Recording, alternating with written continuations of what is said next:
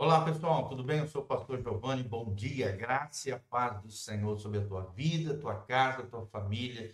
Que Deus abençoe você grandemente, é o desejo do nosso coração, nessa manhã preciosa que Deus preparou para nós. Nada melhor do que iniciarmos amanhã lendo a palavra de Deus, ouvindo a voz de Deus através das Sagradas Escrituras. Lembre-se, a melhor maneira de você conhecer a vontade de Deus para sua vida é através da Bíblia Sagrada, através da Bíblia Sagrada, reconhecemos quais são os caminhos de Deus, como nós devemos proceder nessa vida, como devemos escolher de forma sábia, a fim de que alcancemos uma vida abundante, uma vida abençoada que Jesus prometeu para nós. Ele disse: o ladrão, ou seja, Satanás, veio para roubar, matar e destruir. Mas Jesus também nos diz na continuação: Mas eu, o Cristo, vim para te dar vida e vida em abundância. E vida em abundância é a vida vivida no máximo do seu potencial. Então vamos continuar nosso estudo sobre Provérbios no capítulo 11, primeiro versículo de Provérbios, aqui no capítulo 11. A Bíblia diz: balança enganosa é abominação para o Senhor, mas o peso justo é o seu prazer. O que, que Deus está falando através desse versículo? Que todas as nossas negociações, tudo que fizermos deve ser feito de forma justa, honesta, sincera, com integridade, ou seja, com interesse de coração. Não podemos, né? No caso aqui, imagine aqui um açougueiro usando, é, é, modificando a sua balança para que dê mais peso do que realmente a carne ou o frango vai pesar. Isso é injusto, é ilegal, é um roubo, é uma injustiça. Nós não podemos fazer nada que venha prejudicar o outro, mas devemos viver a vida da justiça do reino de Deus. Sempre que você estiver lidando no mundo dos negócios, no mundo profissional, na sua vida pessoal, alguém veio fazer um serviço para você, sempre se lembre, Deus está olhando. Deus só tem prazer naquilo que é justo. E Deus não se agrada, é abominação para o Senhor quando eu engano os outros, leso alguém, prejudico alguém, defraudo alguém, faço algo que venha né, é, envergonhar o nome de Jesus, criar um mau testemunho, falsear, enganar, lesar, mentir alguém.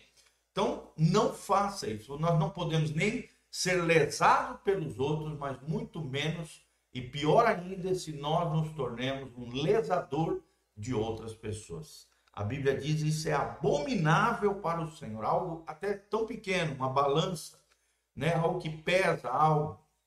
Irmão, não importa. Em tudo que nós vamos fazer, precisamos ser justos, corretos, pagar em dia os nossos trabalhadores, não segurar o dinheiro daquele que nós devemos, mas assim que o recurso chegar, acertar as contas, cumprir as nossas palavras, né? Fugir, é claro, de fiado, procurar pagar tudo à vista, irmão. A melhor maneira de se viver é à vista.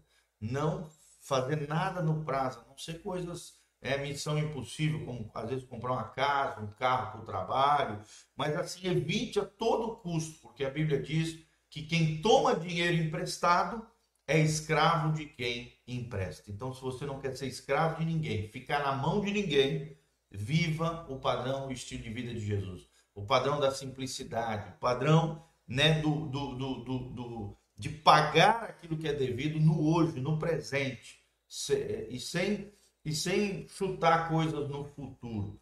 Viva a vida justa do reino de Deus. Amém? Em vindo a soberba, no versículo 2, virá também a afronta. Olha só, se eu viver uma vida soberba, arrogante, altiva, me achando melhor do que os outros, acima do bem e do mal, vai vir a afronta. O que é a afronta? É a vergonha. É quando você ali com uma atitude soberba, arrogante, de repente tem um tapete puxado por alguém ou por alguma situação, onde você será afrontado, envergonhado, confrontado com a besteira que você fez. Mas na continuação diz: mas com os humildes está a sabedoria. Então, se você quer realmente viver uma vida sábia, uma vida abençoada por Deus, seja humilde. A Bíblia diz: Deus resiste aos soberbos, porém dá graça aos humildes. Bem-aventurado pobres de espírito, humildes, espiritualmente falando, os quebrantados diante de Deus, porque estes reinarão, herdarão o reino de Deus. Então, humildade é tremenda. Quem se eleva, Deus abaixa. Quem se humilha, Deus exalta.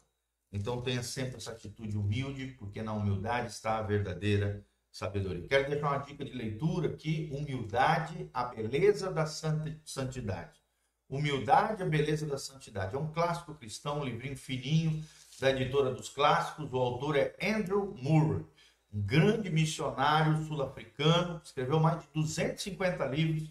Andrew Moore escreveu A Vida Interior, mas esse clássico dele, Humildade, a Beleza da Santidade, é um livro lindíssimo, maravilhoso, que vai com certeza abençoar muito a sua vida e o seu coração. Jesus também disse: Aprendei de mim, que sou manso e humilde de espírito. Olha que coisa tremenda. Temos que ser mansos no espírito e humildes de espírito. Então, quanto mais nós andarmos no espírito, mais mansidão nós teremos, mais nós teremos humildade diante de Deus e diante das pessoas. E aí que está a verdadeira sabedoria. No versículo 3, a sinceridade dos íntegros os guiará, mas a perversidade dos aleivosos os destruirá. Olha só. Então, quanto mais sincero, maior será a tua integridade. Quanto maior a sinceridade da tua integridade, ou seja, uma pessoa inteira, plena, completa, que não tem um coração dividido, que não tem duas palavras, que é a mesma pessoa independente do lugar, circunstâncias, quem está ao redor, se nós andarmos nessa sinceridade, nessa honestidade, a palavra sincero significa sem ser. Por quê? Porque antigamente, né, nas, nas tragédias gregas, os atores, os hipócritas, usavam máscaras com feições de emoções. Era uma espécie de máscara de cera. Né? E os personagens usavam aquelas máscaras de tristeza, de angústia, de dor, de sofrimento. Então, não viva uma vida mascarada, uma vida falsa, uma vida onde você tem uma fachada, mas por detrás é outra pessoa. Não, seja sempre a mesma pessoa sincera, íntegra, plena, inteira, porque agindo dessa maneira estaremos seguros, né, confiantes. Essa sinceridade, essa integridade nos guiará às veredas da justiça, ao caminho que é correto. Mas o contrário, o contraponto, né, o contraste aqui é a perversidade a perversidade te destruirá. Se você for um aleivoso, né, uma pessoa não estou nem aí, de, é, é, é, imprudente, insensível, insensato, louco, desvairado, essa perversidade te destruirá. Quantas e quantas pessoas hoje estão sendo destruídas pelas suas escolhas autodestrutivas, escolhas equivocadas, escolhas erradas, besteiras que fez, que se arrependem hoje, né? graças a Deus que se arrependeram, mas que se fosse possível voltar atrás, voltariam e fariam diferente. Melhor do que errar, aprender com o erro é não errar. É olhar o erro dos outros, as falhas alheias e dizer, não, isso eu não quero para minha vida, porque as consequências aqui foram nefastas, terríveis, abomináveis, horrendas. Eu não quero isso para minha vida. Eu quero viver a vida sábia, honesta, correta de Jesus de Nazaré. Que coisa tremenda. Versículo 4: De nada aproveitam as riquezas no dia da ira, mas a justiça livra da morte. Ou seja, o que, que o texto está dizendo? Se você viver uma vida irada, sem domínio próprio, desgovernada, a ira é aquela fúria, aquela raiva, aquela cólera, naquela explosão emocional, e às vezes no momento de ira você faz uma besteira que o teu dinheiro não vai conseguir consertar. Por exemplo, uma pessoa irada, num momento de fúria, de violência, de ira, de cólera, vai lá e mata alguém. Todo o patrimônio dela, os recursos dela, não vai adiantar de nada. Se ela realmente foi pega no seu, na sua criminalidade, no seu ato violento, o que, que vai acontecer? Vai ser presa. Às vezes até consegue, infelizmente, nossa justiça é falha, consegue com uma série de recursos, com um bom advogado, diminuir a pena, né? Acelerar o processo de punição, mas não adianta de nada. Não adianta de nada no dia da ira, as riquezas não podem ser usufruídas, aproveitadas. Então, tenha domínio próprio, tenha controle, tenha o autogoverno do Espírito Santo na sua vida. Controle as suas emoções, seus sentimentos.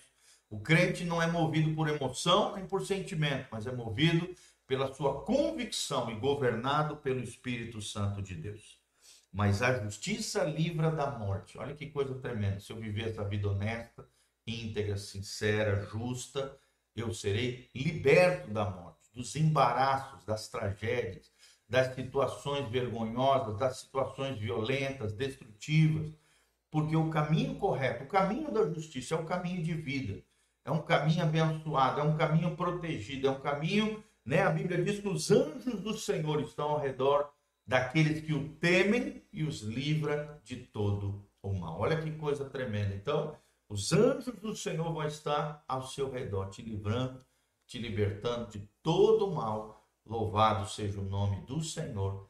Amém e amém. Então, que essa palavra venha falar ao seu coração. Que você seja tocado e transformado pelo poder de Deus no nome de Jesus. Vimos quatro versículos hoje. Que esses textos sejam abençoadores para a sua vida. Quero deixar um convite aqui para você que está me ouvindo hoje, às 20 horas, na quarta-feira. Toda quarta-feira, às 20 horas, nós temos culto aqui na igreja Casa na Rocha. Uma palavra de Deus abençoadora para você. Vem estar conosco, que Deus te abençoe. No nome de Jesus, louvado seja o nome do Senhor. Amém, amém e amém. E se você sente no coração o desejo de semear, de ofertar na nossa vida, na nossa casa pastoral, na nossa família, nesse ministério, Aqui estão os dados para que você possa fazer isso. Dê um joinha também, siga o nosso canal do YouTube, compartilhe com outras pessoas, a fim de que o máximo de pessoas possam ouvir essa mensagem linda de Deus, abençoadora, e sejam protegidos, libertos de tantos embaraços e situações adversas do dia a dia. Que Deus nos dê sabedoria. Lembre-se, provérbios são princípios de sabedoria para o nosso dia a dia, para que sejamos abençoados, guardados pelo poder de Deus.